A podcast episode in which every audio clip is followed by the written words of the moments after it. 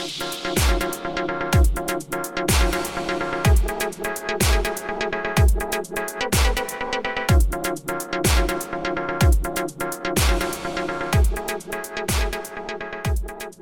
привет, с вами подкаст Optimax Prime, и сегодня для вас его ведут Михаил Николаевский, Александр Шулаев и Галина Игнатьева. Сегодня э, у нас э, новый участник подкаста, вот, э, Галя присоединилась к нам. Э, Галь, расскажи так вкратце про себя. Всем привет. Э, я фронтенд разработчик Optimax Dev. А, работаю удаленно уже где-то около двух лет. Вот, и хотела бы поделиться некоторым опытом, которым, который у меня накопился за это время. Работаю удаленно и, гибри- и гибридно в том числе. Здорово, да, да. И поэтому мы выбрали темой сегодня как раз удаленную работу. А, я, наверное, буду представлять лагерь противников удаленной работы. Ну, окей, я, может быть, не противник, вот, но я страдаю.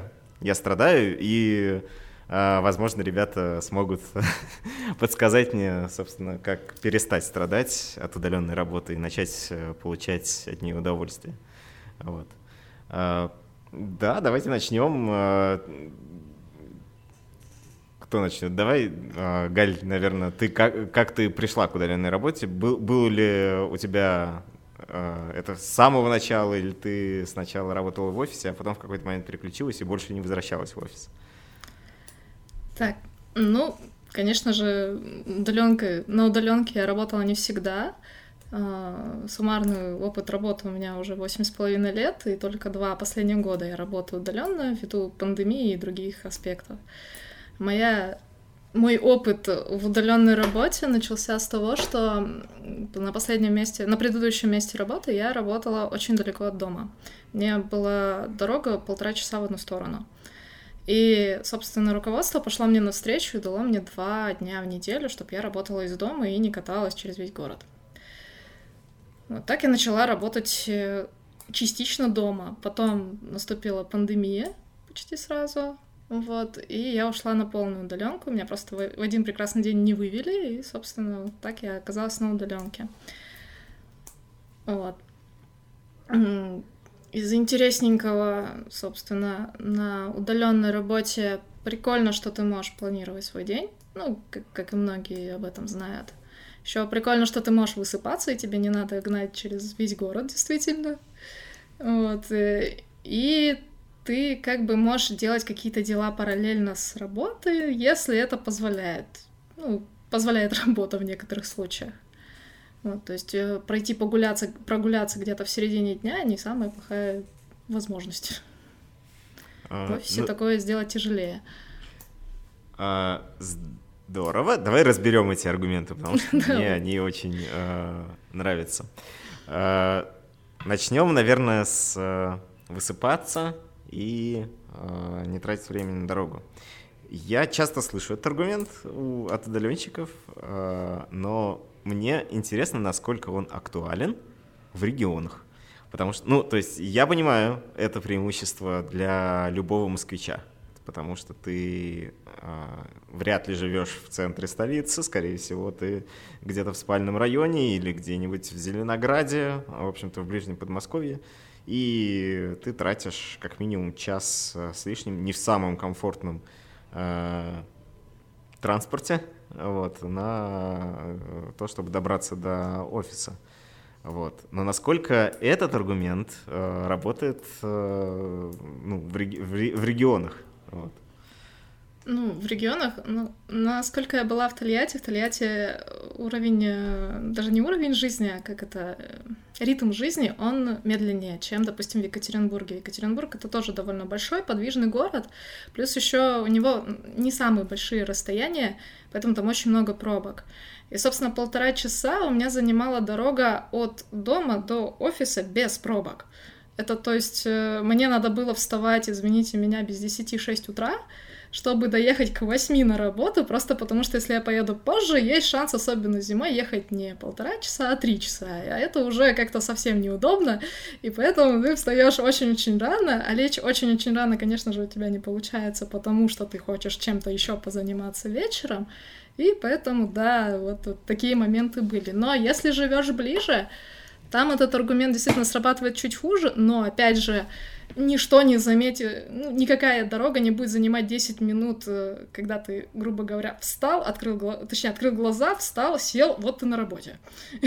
Поэтому, как бы, люди по-разному работают, и по-разному, ну, разное количество времени у них это занимает, но почти все соглашаются с тем, что проще вот встал и сел, нежели встал, поехал, сел. Да, я могу про себя сказать. Меня как раз дорога занимает суммарно, может быть, минут 10-15, причем абсолютно неважно на машине, пешком, на самокате, на, на чем угодно. Потому что машину нужно еще найти, где припарковать. А, вот. Но все равно, то есть тебе нужно выйти зимой машину почистить, прогреть, еще что-то сделать. Э, это не очень приятно. Плюс э, зависимость от погоды тоже. Допустим, я хочу э, сделать себе установку ходить на работу пешком, чтобы кровь лишний раз погонять и приходить э, на работу более бодрым. И как назло, когда я планировал это, на неделю заряжал дождь. Uh, у нас с нашим открытым раскатанным грунтом все превращалось в кашу, было идти не то что даже неприятно, невозможно, так скажем.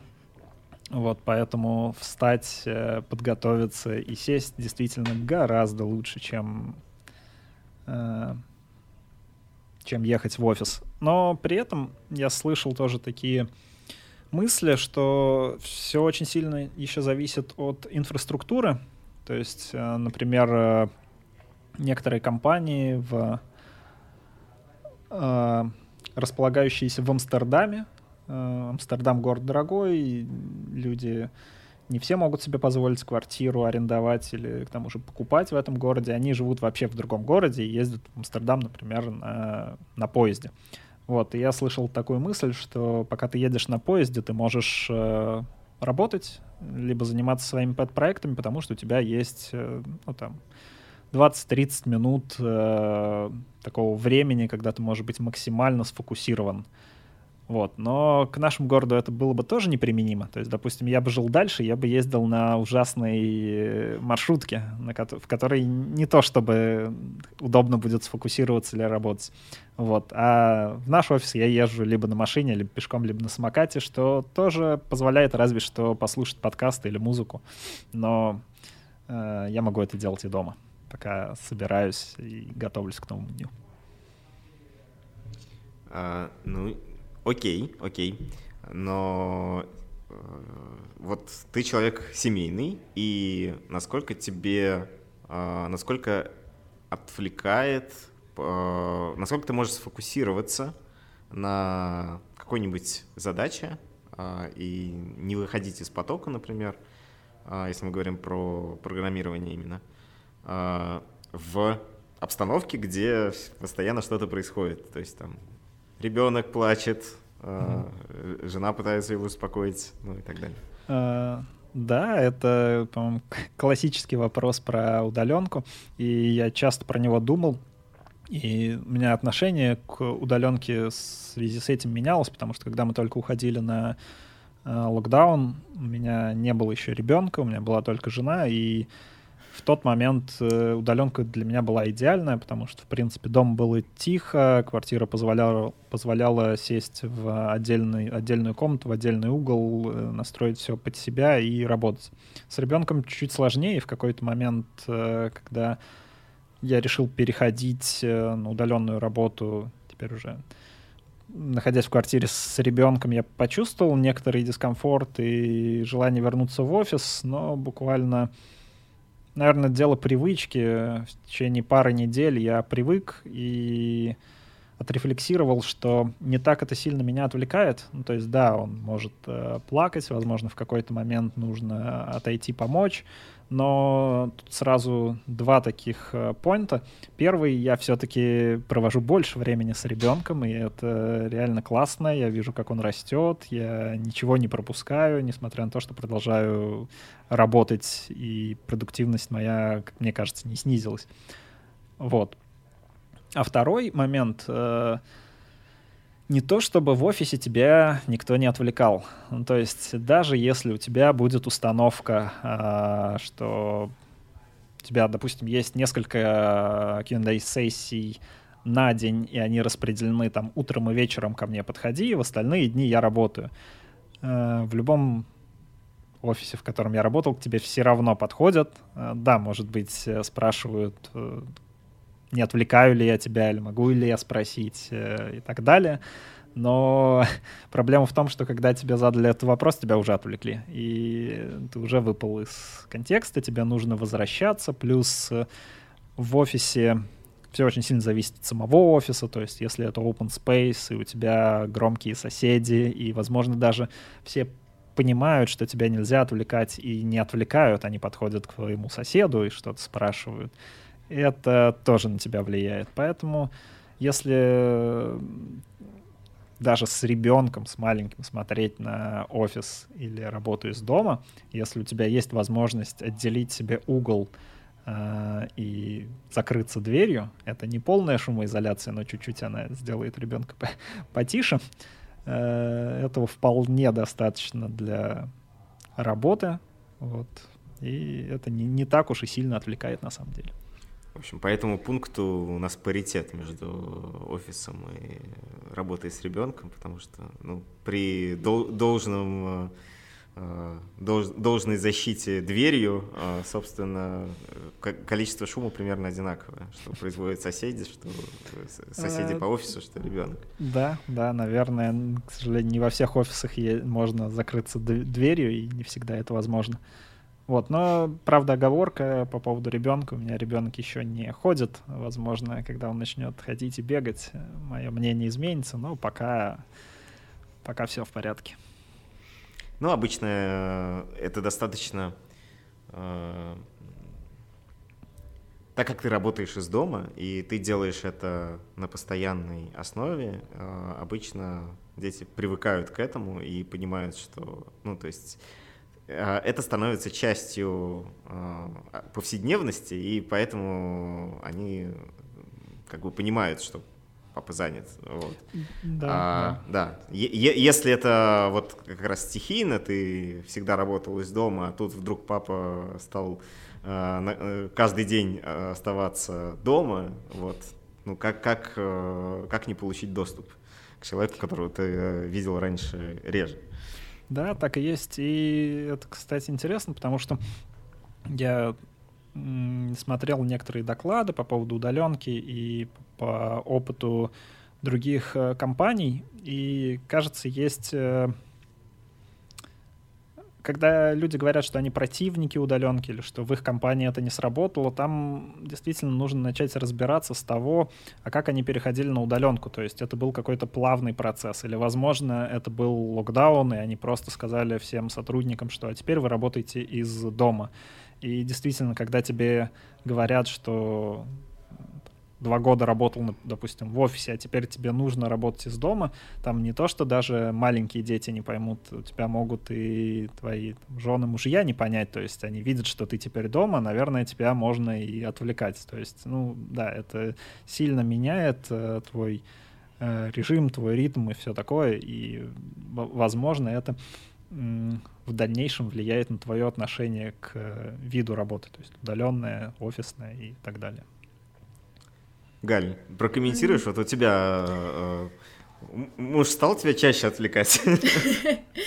Нет, на самом деле муж не стал меня чаще отвлекать, потому что я частично все равно работала дома, и, кстати, мне как-то удалось пройти этот э, момент, что я сама не отвлекаюсь на что-то другое, и меня муж не отвлекает на, на что-то другое, но сколько я бы не слушала людей, Э, которые ушли резко на удаленку, там очень часто появлялась проблема, что люди сами себя организовать еще не могут, их еще и родные саботируют. И там вообще как бы эффективность действительно очень часто падала. и люди не всегда понимали, как себя заставить работать.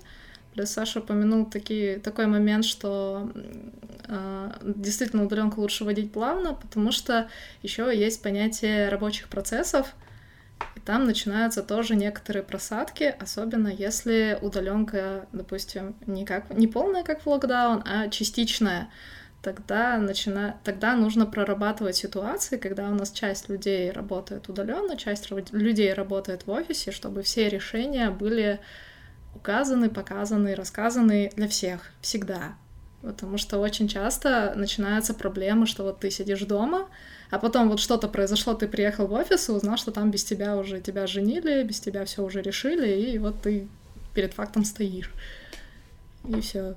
Так, такие моменты тоже были и остаются. Ну, не знаю, в Optimax Dev с этим сталкиваюсь очень редко, но вот до этого на работе можно было так прийти и узнать что-то новенькое в офисе. Прикольно. А... Не очень. Ну да.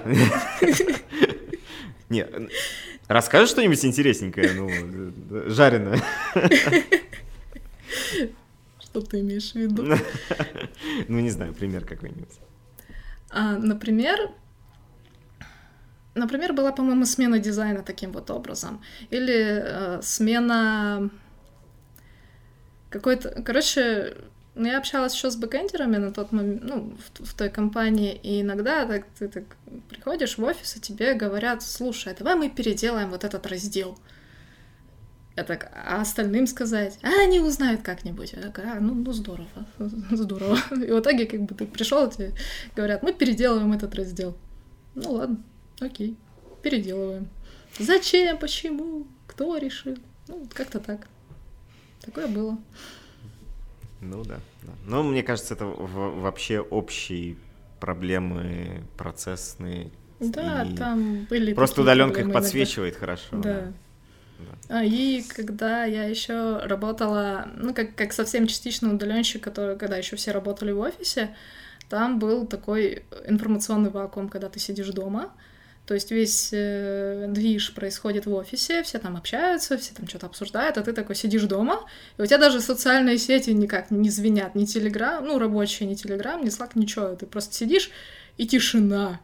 И про тебя даже там была система скрама и тоже дейлики, э, на тебя даже на дейлик могут не позвать. Ну, неудобно, забыли, еще что-нибудь. Ну, сидишь, развлекаешься. Зато да, никто не отвлекает, действительно. Вообще никто. Ни при каких обстоятельствах. Это удобно, да.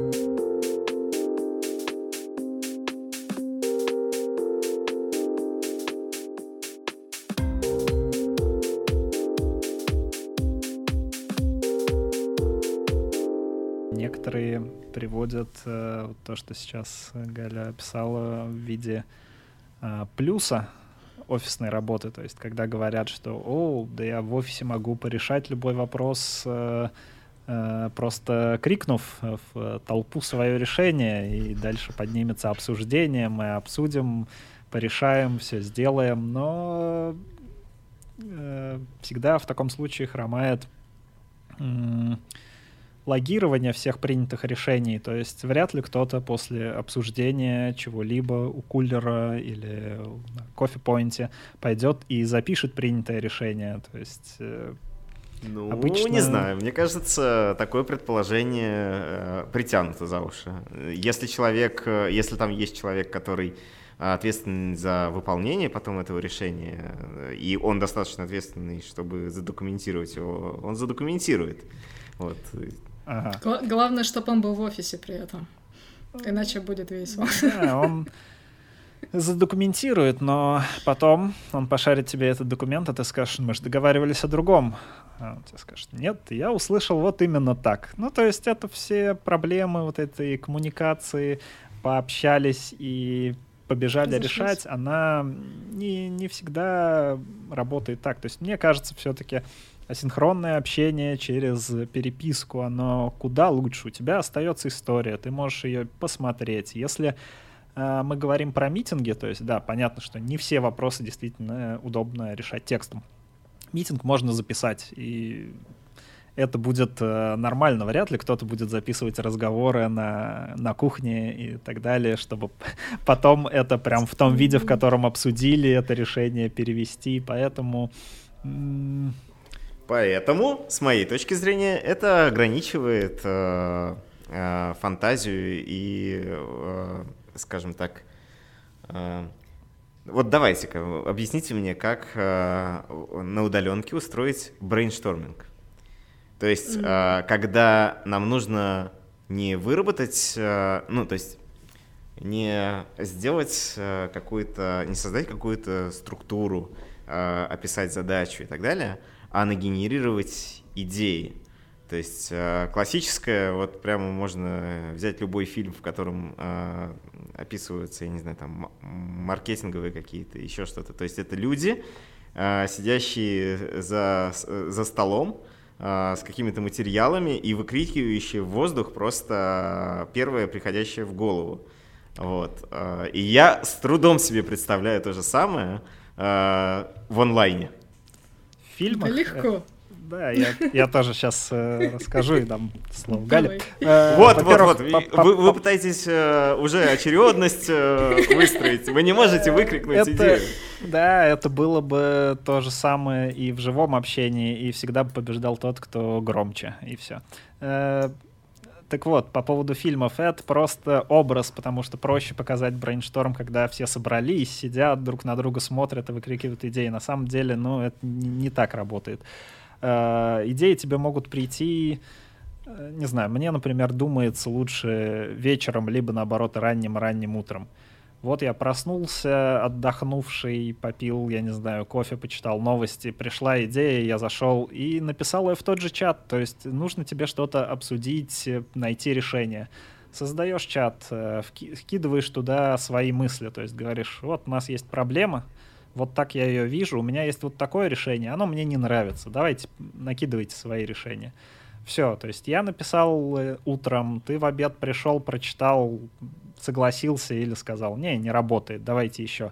Кто-то вечером накидал, все, сидим, собираем несколько дней эти идеи, заодно ты можешь э, в свободное время от там, от задач, от работы, от чего угодно. Прочитать чужие идеи, обдумать их, принять решение, взвесить, все а не то, что тебе сказали, что сегодня с двух до трех ты должен включить э, все свои извилины и начать генерировать идеи. Ну, это не сработает, скорее всего. Это мое видение. Ну, и еще один момент. Если все-таки тебе хочется собрать, и чтобы все шумели, друг друга перебивали, перекрикивали, ну, запланируй митинг, и получишь тот же самый результат. Вот. Меня на самом деле, ну, самая простая идея, которая приходит, как это реализовать, ну, банальную, телеграм-чат, определенное время, и все также выкрикивают, только пишут, а не говорят. И больше шансов, кстати, что все идеи будут хотя бы услышаны, так скажем, то есть, ну, прочитаны. Потому что в брейнштормах, не знаю, я не была на самом деле на таких реальных брейнштормах, где бы все вот так вот активно что-то выкрикивали, но я была в open space, где, где, где куча людей что-то обсуждала. И в итоге я в лучшем случае запоминала 2-3 идеи и слышала 2-3 идеи. Остальные как-то пропадали в шуме, и мне вот интересно, вот все ли идеи слушаются на брейнштормах, которые офлайн, которые, где, в которых все люди участвуют, ну, сидя в одной комнате. Мне вот это интересно. Скорее всего, нет, но я думаю, что условно ты слышишь соседа, и его мысли трансформируют, э, ну, попадают э, в твой input, и ты можешь трансформировать как-то свою идею. Ну, то есть это вот обмен, обмен э, вербальными не, и иногда невербальными сигналами с, с, с коллегами, и ты можешь там обрывком услышать только обрывок э, фразы, вот, додумать его, докрутить как-то, и в итоге он имел в виду не это, но это э, позволило тебе э, прийти к какому-то э, какой-то своей идее.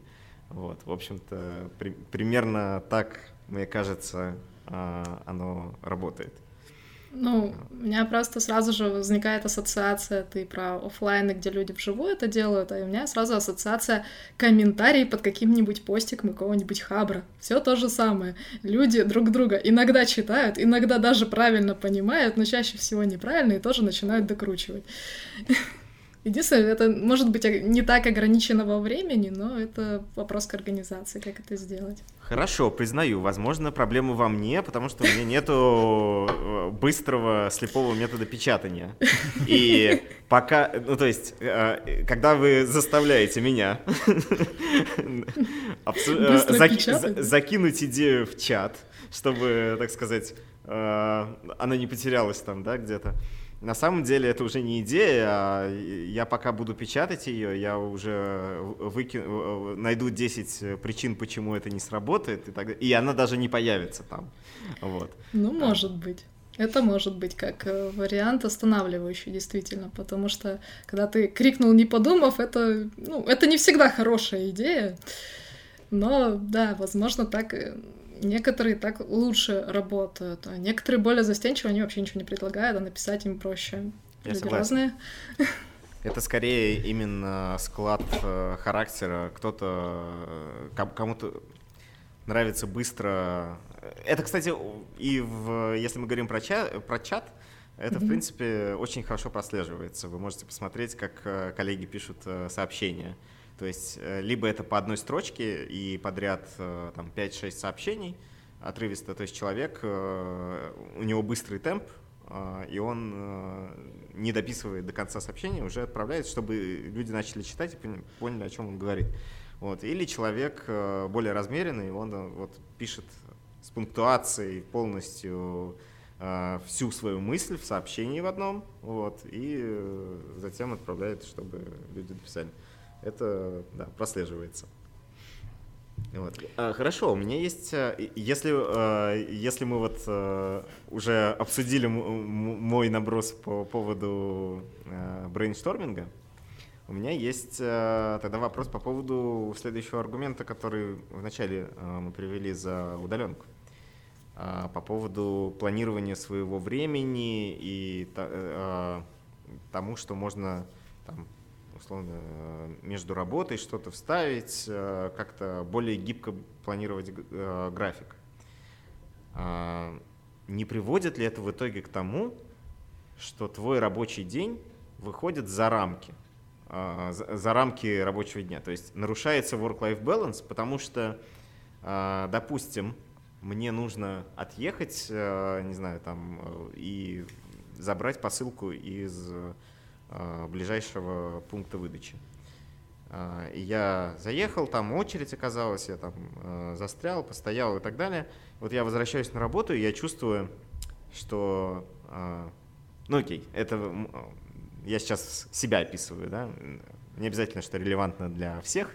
Вот. Я чувствую такое чувство вины, что я как бы планировал-то потратить на это ну, максимум полчаса, вот, а потратил полтора, вот, и теперь мне нужно как бы отработать, ну, закрыть задачу, потому что как бы чувствую вины. Вот. И вот я уже проработал на час э, больше, да, на, на, э, мой график уже немножко сбился. Вот. Из таких мелочей очень э, со временем есть вероятность, что ты потеряешь вот эти рамки, э, где у тебя баланс может съехать. Что скажете? У меня вопрос в таком случае, в такой формулировке. Хорошо, а как ты будешь действовать, когда ты работаешь в офисе? То есть, э, что ты будешь делать? Ты же не... Ну, ты поедешь в середине дня получать эту посылку, или ты поедешь после работы получать эту посылку, чтобы потом не отрабатывать? То есть, в принципе, в, в удаленке то же самое, ведь все работает, и как бы мне, мне просто мне интересно, как у тебя вот, вот в этом плане работает в голове. Скорее, скорее всего, я постараюсь найти способ э, перенести это после работы. Ну, то есть э, отработать и после работы заехать. Вот. Ну, просто потому что мне не нужно будет вклиниваться в график. Э, ну, мне сложнее будет найти время в середине, чем вот где-то либо до, либо после. Вот, я бы скорее туда перенесу. Ну, собственно, я тоже примерно так же делаю. На самом деле, несмотря на то, что я работаю удаленно, это не значит, что я в середине дня пойду делать какое-то дело, которое меня выбьет. Поэтому, если есть возможность перенести, так же, как и у тебя, когда ты работаешь в офисе, я просто это перенесу. Точно так же. Единственное, будет шанс, что это будет не так далеко и не так долго уже. И я могу подстроить по времени чуть-чуть там, ну, где-то с утра, где-то вечером, потому что мне ехать с работы не надо. Вот, вот единственный момент, который решается. Вот, а так я думаю, ну, я, по крайней мере, сделаю точно так же, как и ты, по ну, факту. Ну, то есть обеденный перерыв на сон — это не твой нет, вариант? Нет, это не мой вариант, я потом работать не смогу просто. Саша, а у тебя как? Да, да, я тоже не вижу в этом проблемы. То есть, э, ну, ты с ты сам планируешь э, свой день, и да, если ты в середине дня уйдешь на какое-то время, возможно, тебе нужно будет потом его отработать. Но опять э, ты можешь этого не делать, ты можешь переносить все дела на вечер, либо ты можешь это сделать, но, предположим, для меня это часто...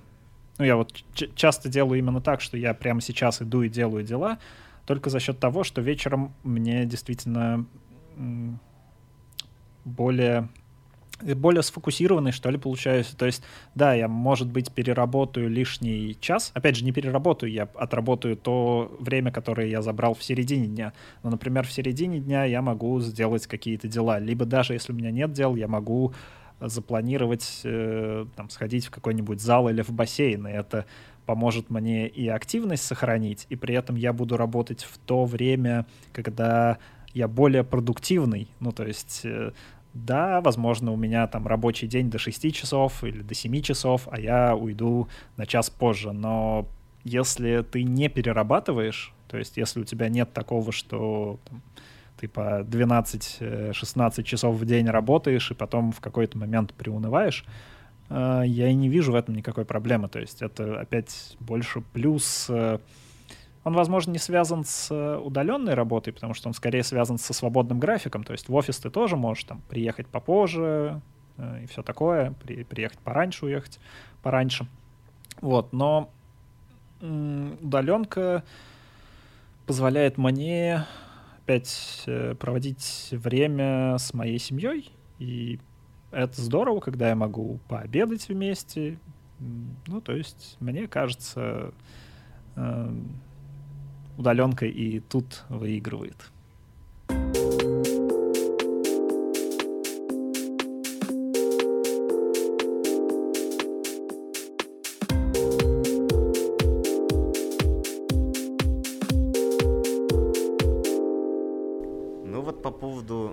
Упомянул по поводу работы в период своей наибольшей продуктивности. Вот, это очень сильно эффективность этого очень сильно зависит э, от э, навыка асинхронной коммуникации, которой владеют твои коллеги. Вот. А, ну, я тут, наверное, спрошу Галю, как э, человека, который работал на удаленке ну, уже как минимум в двух компаниях. Вот. А, как много, возможно, так, коллег в процентах просто приблизительно, приблизительно. А, кто понимает, что такое асинхронная коммуникация, а, с точки зрения того, что задача, например, должна быть описана максимально а, полно, чтобы тебе не, не потребовалось сноб... Э, как бы выяснять какие-то детали, чтобы она, например, была за... такая заполнена настолько, чтобы ты мог ее взять и сделать в любой момент без вовлечения других людей. Ну, ты говоришь про идеальный вариант. Я его не на предыдущем и даже на текущем месте работы, честно, встречаю или не встречаю вообще, или встречаю очень редко, потому что э, культура написания задач, описания задач, написания описания задач, она как она тяжелая, она очень много времени требует, и она требует э, такой дисциплины страшной. И как бы здесь я встречаю чаще более уточненные требования, но опять же, как бы изменения, которые появляются в процессе разработки, они никуда не деваются. И все равно что-то приходится уточнять. Но как бы вопрос в другом. Действительно, есть коллеги, которые прекрасно понимают, что я могу работать в другое время. На предыдущем месте работы я работала немножко в другое время, чем все. Я уходила раньше. Поэтому иногда была асинхронная коммуникация, и со временем я воспитала людей, что я не работаю, я не отвечаю. Собственно, и сейчас у меня примерно такой же принцип, просто когда я не работаю, у меня все соцсети выключены, и меня по работе сильно вытащить-то, скорее всего, не получится. Вот. Но были моменты, когда мне звонили в 10 вечера и говорили, слушай, у нас что-то не работает. Это было очень неприятно, честно. Вот, а так я стараюсь просто такого не допускать, потому что я знаю, что э, если такое допустить пару раз, этим потом начнут пользоваться. Это не очень хорошо. А формулировки задач, ну, я не знаю, как с этим бороться, честно. Мне не пришла идея, я была человеком, который заставлял людей дописывать задачи, но э, я так и не придумала, как это более эффективно сделать. Поэтому тут, тут я не подскажу и не расскажу, наверное. Ну, может, Саша подскажет. Сложно, сложно. Я думаю, на, на это можно отдельный эпизод подкаста а, с обсуждениями, с советами и тому подобное. Но это я к чему? К тому, что, кажется, аргумент э, про наибольшую продуктивность в, в конкретный период не такой уж э, и сильный аргумент, потому что твоя продуктивность напрямую зависит от того, э, насколько, насколько другие люди позаботились о том, чтобы ты мог это сделать. И я, конечно, понимаю, что есть на рынке компании, которые remote first — а, ну и они э, часто себе так заявляют, и, по-моему, GitLab тот же, да? Uh-huh. Вот, э, в которых процессы изначально так построены. И, наверное, этот аргумент сработает для них, но так как большинство компаний получили удаленку как э, результат пандемии, вот, скорее всего, вы, да, там, в 90% случаев это будет не так, чтобы очень эффективно. А, ну, по крайней мере, пока. Да, единственное здорово, когда есть хотя бы ну вот э, это действительно больше касается даже не удаленки, а вот свободного графика работы, когда у людей там на пересечении очень немного времени, чтобы пообщаться. Здорово, когда можно собрать всех людей и узнать, уточнить требования. Тогда будет гораздо проще, и ты действительно уже сможешь в более удобное для тебя время, в более комфортное, в более эффективное время чем-то заниматься, а не так, что ты потратил полдня, понял, что тебе чего-то не хватает, и ты этот вопрос не выяснил, и даже не знаешь, когда и лучше подойти-то к человеку человеку? И вообще, можно ли к нему подойти? Ну, такие штуки, они, мне кажется, обычными дейли закрываются. То есть, если у тебя есть э, дейли, да, там в основном собирается вся команда, можно обсудить по поводу э, того, что у тебя может быть неподготовленная задача в тот момент, когда ты решил поработать, и в этот момент э, человек, от которого ты зависишь, уже не работает. Да, это есть такое, это проблема, но есть как бы обходной путь, что э, в бэклоге у тебя может быть подготовлено несколько задач и закреплено за тобой. И тогда, да, окей, с текущей ты не можешь продолжить. Ты написал комментарий, кинул ее а, обратно менеджеру, дизайнеру и так далее.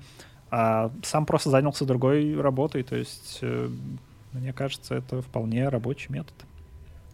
Ну, как правило, да, это ну, я так старалась и делать, чтобы у меня не было такого, что я прям только завишу от одного человека, потому что типа, потеря времени может быть.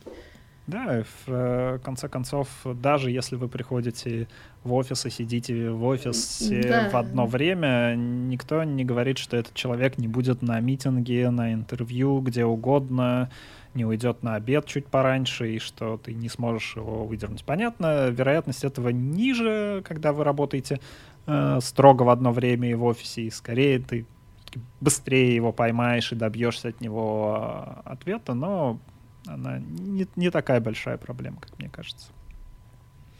Ну, мне кажется, это хорошо работает с э, задачами одинакового приоритета. Если мы считаем, что у нас есть э, некий бэклог, и все задачи там равно важны, то да, ты, в принципе, можешь подготовить себе, э, засанить прям на себя несколько задач, пробежаться по ним, естественно, ну, заранее, возможно, задать вопросы какие-то, чтобы подготовить их.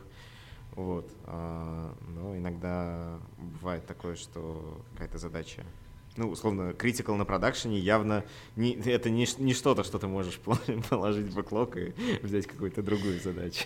Я думаю, critical на продакшене это, в принципе, не та вещь, которая про удобство, выбор и прочее. Это так, такой да. важный момент.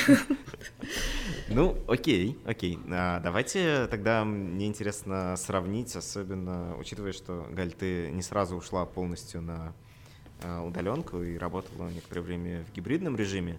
Э, вот сравни, сравнивая э, удаленку и гибридный режим, и давай немножко не тот гибридный режим, в котором ты работал, потому что ты упомянула, что там были проблемы в том, что это не коммуницировалось никак с удаленщиками. Вот. Но, скажем, если бы у тебя... Вот, допустим, мы открываем офис в Екатеринбурге, да? Вот. Ну, и не, не в, пол, в полутора часах. Ну, давай возьмем... Ну, предположим, он рядом со мной. Предположим, потому что вряд ли, но предположим. Ну, в, в районе получаса. Давай вот ну, э, возьмем э, полчаса. Вот. А ты бы посещала офис несколько раз да. в неделю? Да? да, более того, я даже на предыдущем месте работы ездила один раз в неделю, даже, даже полтора часа в одну сторону, потому что да, у удаленки есть большой минус. Удаленка не дает живого общения.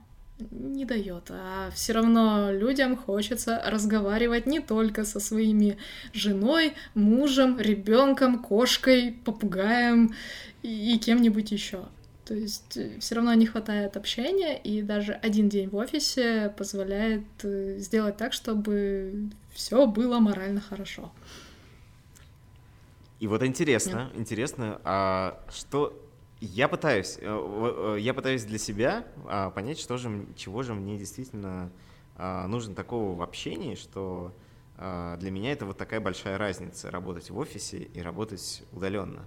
Может, у тебя есть какое-то свое наблюдение, вот что конкретно в живом общении такого, что как, не знаю, характеристика э, живого общения, вот э, чем оно отличается от того, что мы вот сейчас сидим и разговариваем онлайн?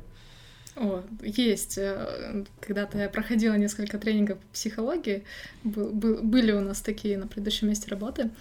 А, во-первых, разные методы общения, они предполагают разное количество информации, которую ты получаешь от собеседника. Собственно, когда это соцсети, это только 7% информации, это, собственно, слова. Ты не слышишь интонацию, ты не знаешь, если ты не знаешь человека, ты даже не слышишь голос. То есть ты, это было самое прекрасное, что произошло на предыдущем месте работы, это когда мы, а, услышали человека, которого никогда не видели, а потом, б, увидели этого человека, у нас вообще ничего не сошлось, то есть ну, не, не сошлись определение человека, как он выглядит, как он звучит и как он пишет. Вот. И когда ты общаешься через видео, у тебя, конечно, информации приходит больше, но вот, допустим, ты видишь две мои кисти, но не видишь все мои руки или ноги, или еще какие-то привычки, и ты уже воспринимаешь не полностью информацию. И также, собственно, в живом общении. В живом общении ты видишь, во-первых, полностью человека, ты видишь микродвижения на лице, которые скрываются камерой. Ну, потому что камера все равно, хоть она Full HD, она не может транслировать все микродвижения, которые у тебя есть.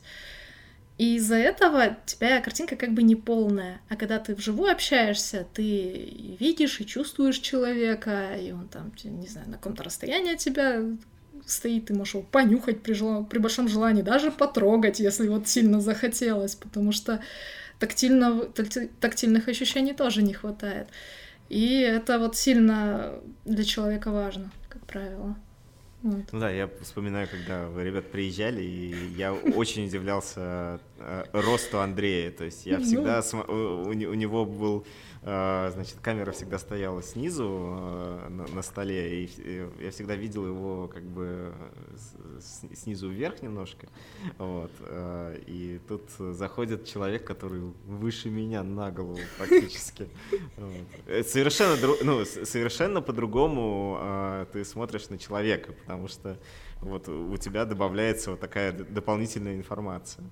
Ну и плюс еще звуки, свет, э, там, я не знаю, фигура, ты ее, господи, ты видишь там такой mm-hmm. портрет, ты не видишь вообще человека, ты не знаешь, как он себя ведет, какие у него привычки, и ну, в каких-то случаях, может быть, это даже плюс, но все-таки по большей части это минус, ты просто не понимаешь, что это за человек на самом деле, у тебя меньше э, симпатии, эмпатии к нему, то есть ты, ты его не понимаешь. Вот это вот так вот. У меня, по крайней мере, это вот так срабатывает. То есть мне тяжелее так воспринимать информацию, но тоже неплохо. Хорошо, Я когда есть видео хотя бы, потому что когда нет видео, там вообще все сложно. Я соглашусь, у нас э, какое-то время назад, мне кажется, года три или четыре назад, э, впервые приехали продукт, э, продукты из Израиля к нам э, в гости на корпоратив. И я думаю, это стало поворотной точкой для многих э, на тот момент работающих компаний, э, когда за человеком, который ставит дурацкие задачи э, и там, требует каких-то дурацких вещей, встали реальные люди, реальные люди, и это очень сильно, мне кажется, изменило отношения и улучшило коммуникацию. Просто теперь когда ты читал задачу, ты вспоминал, как вы с ним, условно говоря, на крыльце курили. А, ни в коем случае не пропаганда. Вот. А, ну да, или там просто за, за, жизнь, за жизнь да. общались вечером после корпоратива. Вот. И ты уже имел какую-то эмо, ну, э, эмоциональную окраску всего этого. Ты понимаешь, что если человек там что-то не дописал, например, в задаче, это не потому, что он э, не профессионал, это потому, что он, он просто, не знаю, там быстро думает, и он какой-то момент упустил, и если его вернуть к этому, он сейчас все, все, все решит там, и так далее.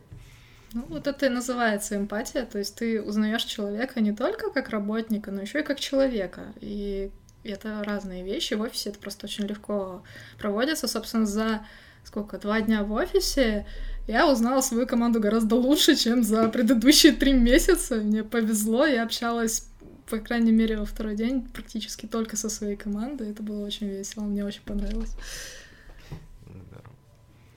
Да, с таким э, форматом, на самом деле, насколько я знаю, обычно никто не спорит. То есть даже полностью удаленные команды все понимают, что иногда встречаться, развиртуализироваться, пообщаться, провести какое-то мероприятие, это очень классно. И ну, по, обычно все стараются при, принимать в этом участие максимально. И, ну, это, это классно. И, допустим, есть еще формат тоже, который очень сильно проиграл э, после глобального перехода на удаленку. Это, например, э, метапы, Э, ну, в общем, какие-то организованные конференции, потому что в офлайне и в онлайне они ощущаются абсолютно по-разному.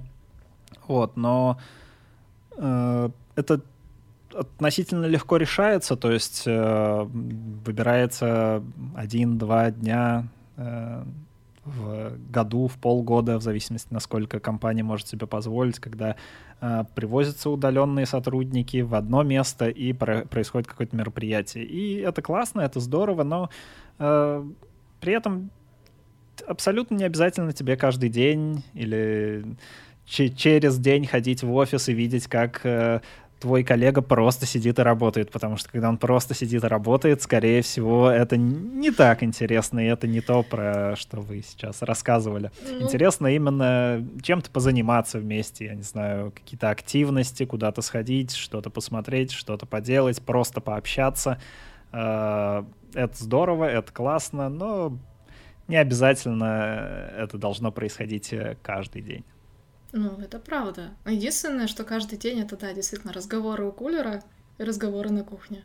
Это да, это каждый день. Ну, смолтолки, да, это ну, можно отнести к э, плюсу офисной э, работы. Ладно, я, наверное, погорячился. А, вот. Но ну, это решается в удаленке тоже. Может быть, э, будет немного другое ощущение, но вот штуку, которую мы запустили с Random Coffee у нас неплохо сработала, плюс в разных командах есть, э, э, в разных компаниях есть э, такие вещи, как онлайн-бары, когда есть какой-то чатик, в который ты можешь в любой момент присоединиться, обсудить что-то при желании, попивая что-то. Вот, есть, что еще можно вспомнить, такие, я знаю, есть инициативы по клубам по интересам, то есть, я не знаю, собраться тоже раз в неделю, обсудить какие-то книги, фильмы в, не, с небольшой частью своих э, коллег. Это тоже достаточно здорово. Вот, но это не обязательно из-за этого ехать в офис, опять же. Нет, ну... нет. Просто офис дает возможность познакомиться на самом деле. Ну вот, э, Саш, ты упомянул несколько таких вещей. Давай просто для тех, кто нас слушает э, и не работает в Optimax Dev еще, э, поясним немножко про вот, Random Coffee, например. Что, что это конкретно такое и как мы это реализовали. Mm. Вот. Да, окей. Ну, на самом деле, очень популярный формат, э, э, не знаю, как это назвать, мероприятия, при котором собирается группа людей. У нас это группа в Slack-чате. Э, и раз в определенный промежуток времени, у нас это в неделю, приходит бот, который э, матчит людей, объединяет по парам. Э, и после этого ты списываешься с человеком, которого тебе назначили на эту неделю, договариваетесь о формате встречи, о и при желании о темах, э, которые хотите обсудить, либо просто говорить, давай завтра с трех до четырех э, в онлайне пообщаемся о чем угодно. Все, вы созваниваетесь, обсуждаете, можете обсуждать э, хобби, фильмы, все что угодно, все, что при, придет в голову. Так вы лучше узнаете друг друга, интересы. Ну, опять некоторый такой элемент, э, когда ты понимаешь, что ты работаешь не с человеком функции, который 8 часов э, в день пишет код, э, а с живым, живым человеком. Вот. Ну, в общем, очень интересный формат. Рекомендую в компаниях попробовать, либо, может быть, в каких-то тоже таких э, собраниях по интересам. Очень, очень, очень здорово. Да, да. На, на, самом, на самом деле можно даже ну, в своей команде, то есть э, не обязательно там, делать это сразу на уровне компании и так далее. Вот это, mm-hmm. чем прекрасен этот формат, ты можешь э, динамически туда добавлять людей, и, э, то есть можно начать совсем мало э, да. со своей вот команды непосредственно с коллегами. Да, Галь, я тебя перебил, извини. Да нет. Э, я просто хотела добавить, что для меня, как для человека, который пришел не так давно в компанию, это была возможность на самом деле вообще познакомиться с людьми, потому что на тот момент я была знакома, наверное, только с Сашей и с тобой и, и Миша. И, и как бы для того, чтобы узнать, кто что делает, как делает, в общем, да, это помогло. Но это, конечно, немножко стрессовая такая штучка, но бывают очень прикольные разговоры. Вот. Ну, самая стрессовая часть, мне кажется, это вот э, выбрать первую тему. Вы, выбрать, э, с, чего, с чего начать вот, потому что сразу оговоримся, да, достаточно легко начать, когда вы уже знаете друг друга ну, какое-то время, вы можете продолжить какую-то тему, которую когда-то затрагивали. Вот. А, и совершенно другое дело, когда перед тобой сидит совершенно другой человек, вот, совершенно новый человек, который, возможно, ты даже не знаешь, кто это. Вот. А, ну, не знаю, забыл посмотреть э, подписи э, вот, в Слаке. Саша, у тебя есть какие-нибудь такие вот айсбрейкеры, э, темы, на которые, э, на которые можно говорить? Вот? Mm. Да, наверное, классическое, то, что я уже несколько раз упоминал, это фильмы, э, потому что фильмы в основном смотрят э, многие фильмы, сериалы, вот, еще можно добавить книги, музыку из классических, но э, классических тем для начала разговора, но с книгами последнее время реже, и я лично сам плохо запоминаю названия, я помню там основной, основную нить сюжета и все, поэтому с меня, допустим, разговоры про книги не самые интересные собеседники в этом плане. А вот с фильмами как-то проще. Не всегда на слуху, плюс-минус, даже если человек не знает э, фильм, но он, скорее всего, видел какую-то рекламу, может быть, уже слышал этот фильм, он может у тебя уточнить, там, стоит ли смотреть, не стоит. Ну, в общем, да, нормально работает. Потом можно какие-то мероприятия тоже обсудить, которые проходят в городе. Мне, например, всегда интересно послушать, э, что у кого в их городе проводятся, какие есть, э, ну, там, я не знаю, выставки, что-нибудь интересное. Вот, э, к сожалению, тоже со своей стороны я ничего рассказать не могу, потому что у нас очень маленький город и очень мало чего происходит. Ну, именно то, что нравилось бы мне. Но тоже Нет. интересно иногда Нет. послушать. Окей, окей, интересно.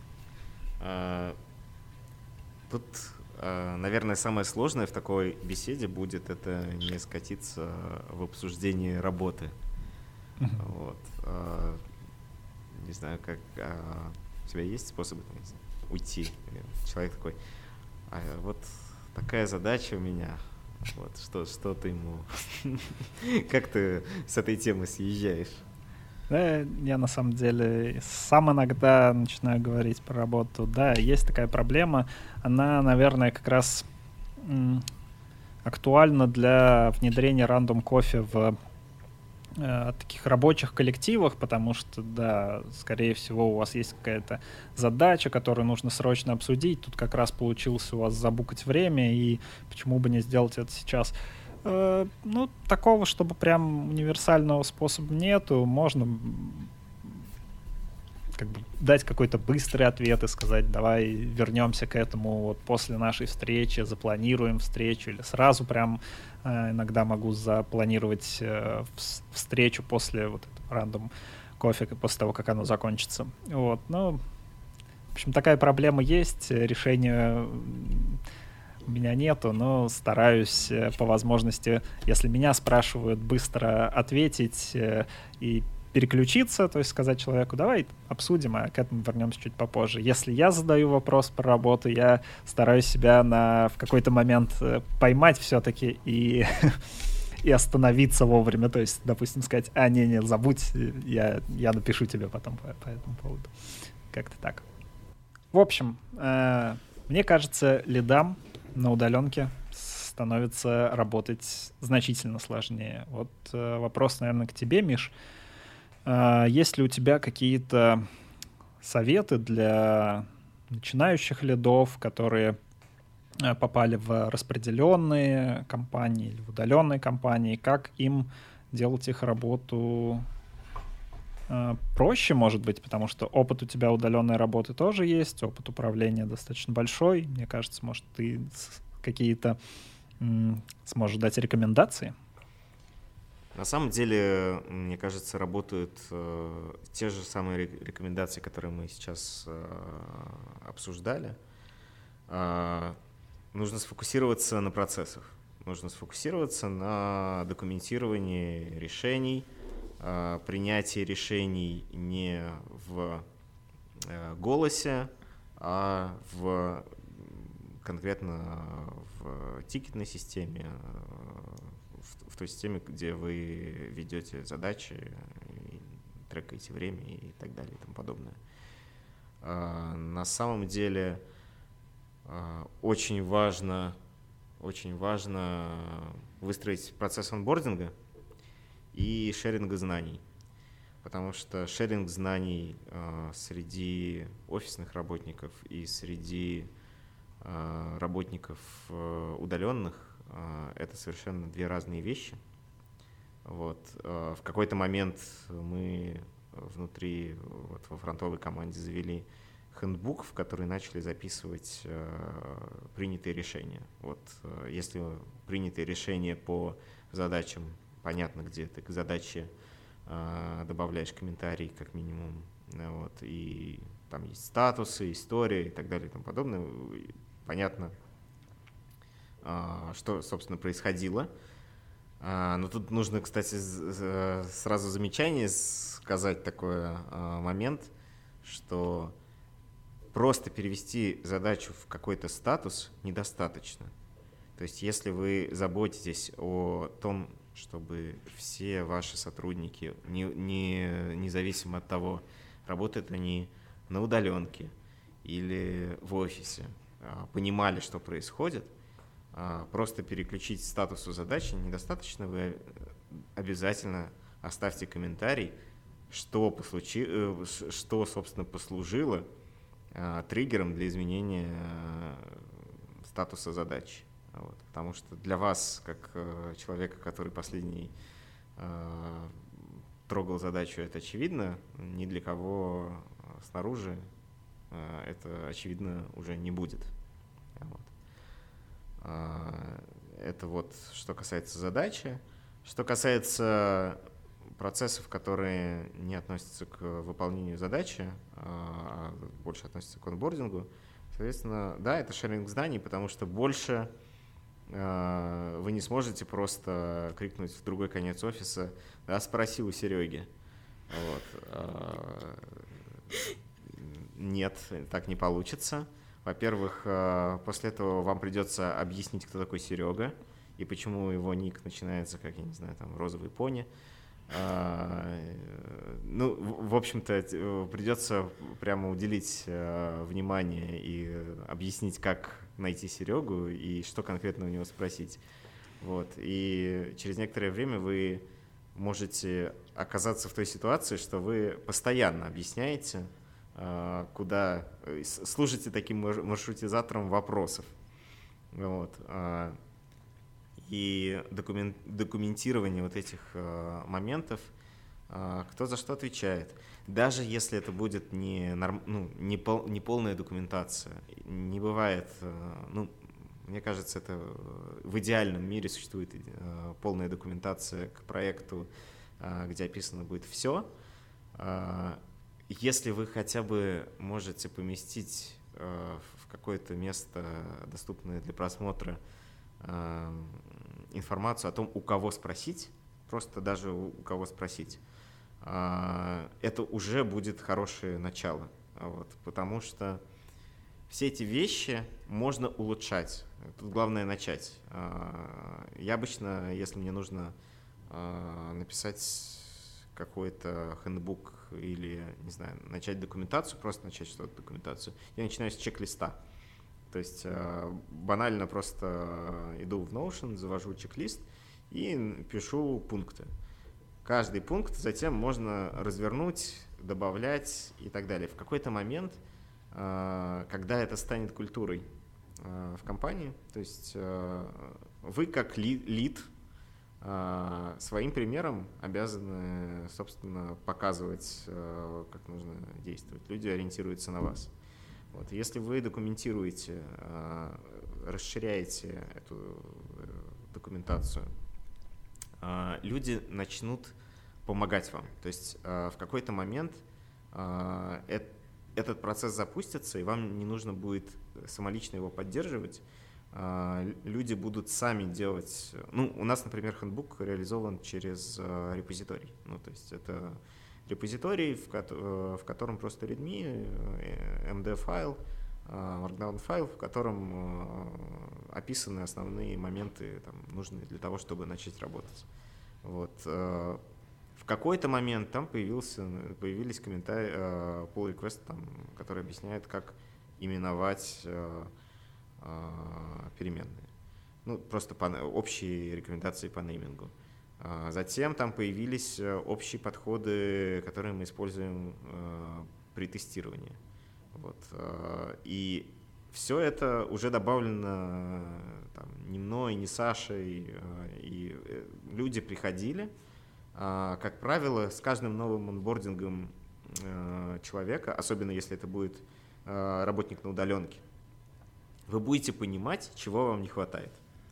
Вот. И важно э, делать follow-up, то есть э, собирать фидбэк э, с человека, который к вам пришел, э, чтобы максимально вот пока свежо зафиксировать, чего же не хватает. Вот, и попробовать э, это сразу же решить. Вот. Чем свежее вы соберете фидбэк, тем э, полезнее это будет для всех э, следующих, последующих э, пришедших сотрудников. Вот, наверное, вот такие мои основные рекомендации. Фокусироваться на процессах э, и выстраивать э, вот эту такую документацию какую-то. Ну и онбординг. Онбординг ключевая штука после, сразу после найма. Вот. Отлично, отлично, спасибо. А, ну и да, на самом деле э, анбординг настолько важен, что мы в последнее время очень много о нем говорим, и, э, возможно, в какое-то ближайшее время попробуем э, рассказать об этом чуть подробнее, может быть, в одном из следующих подкастов, вот, или это, может быть, даже будет какие-то метапы.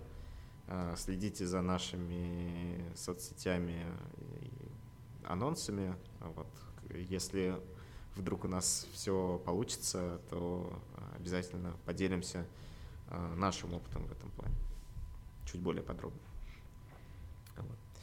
А, здорово поговорили, Галя.